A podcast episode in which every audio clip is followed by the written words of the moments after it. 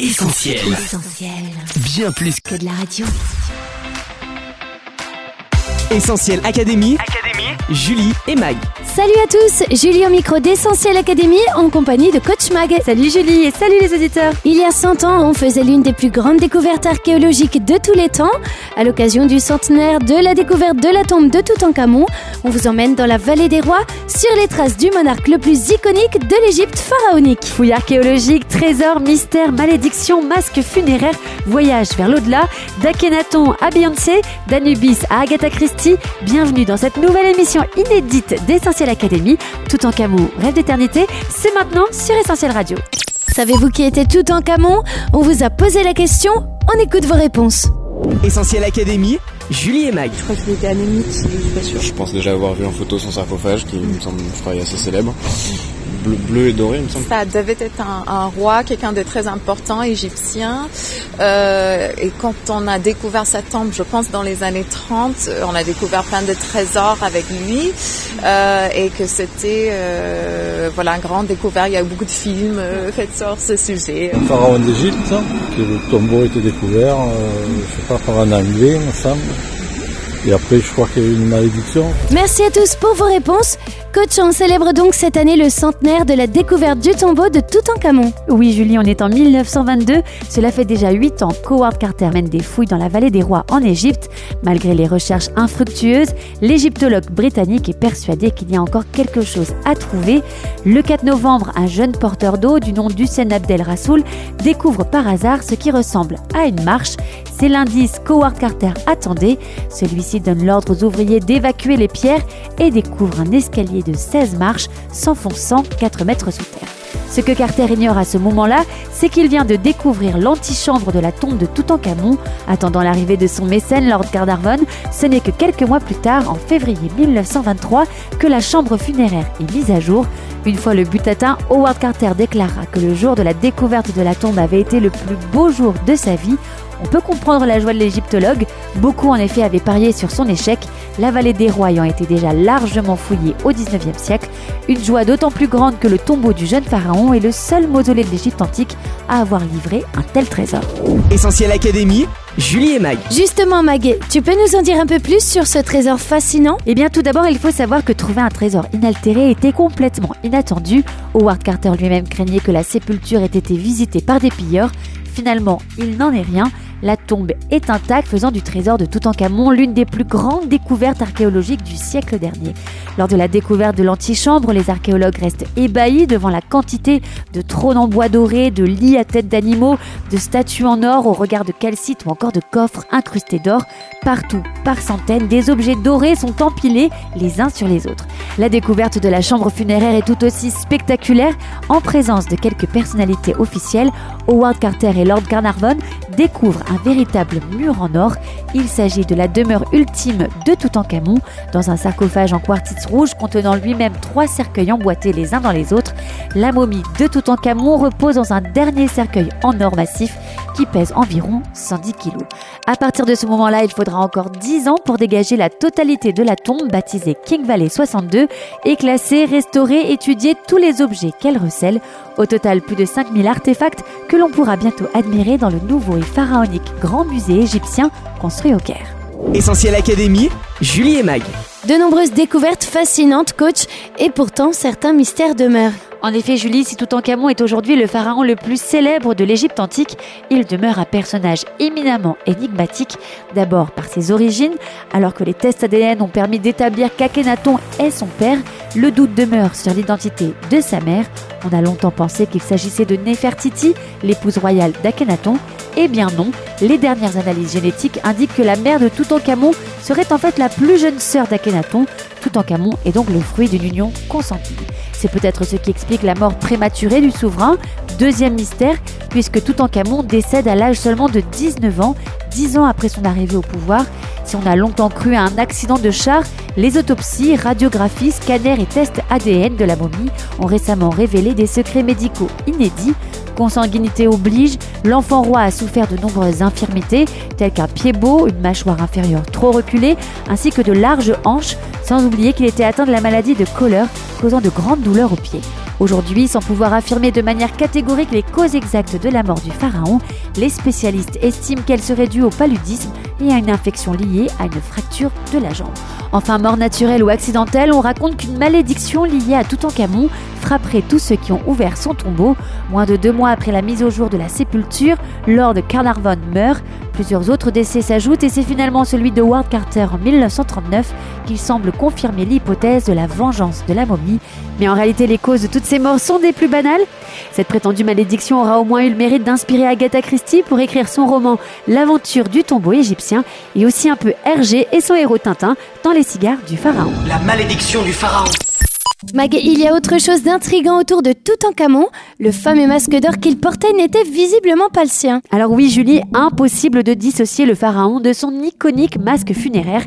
Plus de 10 kilos d'or massif et de pierres semi-précieuses, un chef-d'œuvre de l'orfèvrerie égyptienne devenu en un siècle l'un des objets les plus connus de l'histoire de l'art et aussi un emblème de la pop culture. Utilisé comme argument de vente pour à peu près tout et n'importe quoi, on retrouve le masque de Toutankhamon sur des tasses, des laxatifs, des fruits, citron tout en camon, 3 euros kilo, du tabac, des tétines pour bébé, des ustensiles de mode, on l'aperçoit dans des concerts de Beyoncé.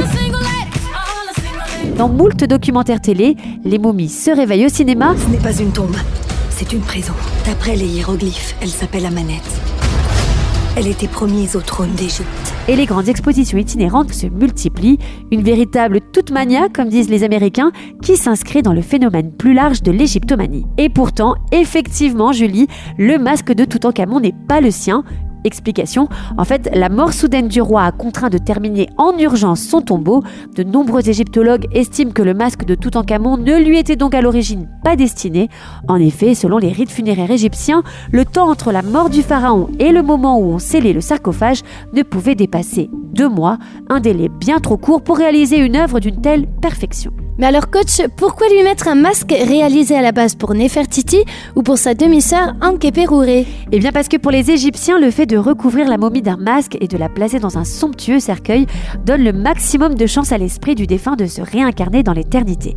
Persuadés que la tombe était une porte vers l'autre monde, les Égyptiens la garnissaient aussi de tout ce dont les morts auraient besoin. Les corps momifiés et préservés ne devaient manquer de rien. C'est ainsi qu'on a retrouvé dans le tombeau de Toutankhamon nourriture, vin, vêtements, coffres, trônes, meubles, vases, statues, armes, bijoux, bateaux et autres éléments essentiels pour son voyage vers l'au-delà. Essentiel Académie, Julie et Mag. Momification, réincarnation, résurrection, postérité.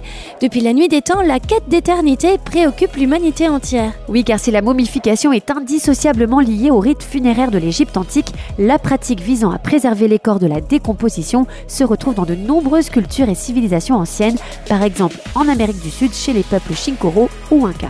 Plus largement, nos sociétés humaines se sont toujours interrogées sur ce qu'il advenait des vivants après leur mort, cet instant crucial où l'organisme biologique cesse de vivre définitivement de manière irréversible. C'est la célèbre question existentielle, où allons-nous? La mort est-elle la fin de tout? Ou au contraire un passage, comme le croyaient les Égyptiens Une continuation, comme disait Victor Hugo Une transition vers une nouvelle vie Ou vers le purgatoire, l'enfer ou le paradis Ou encore une renaissance dans un autre corps, humain, animal ou végétal?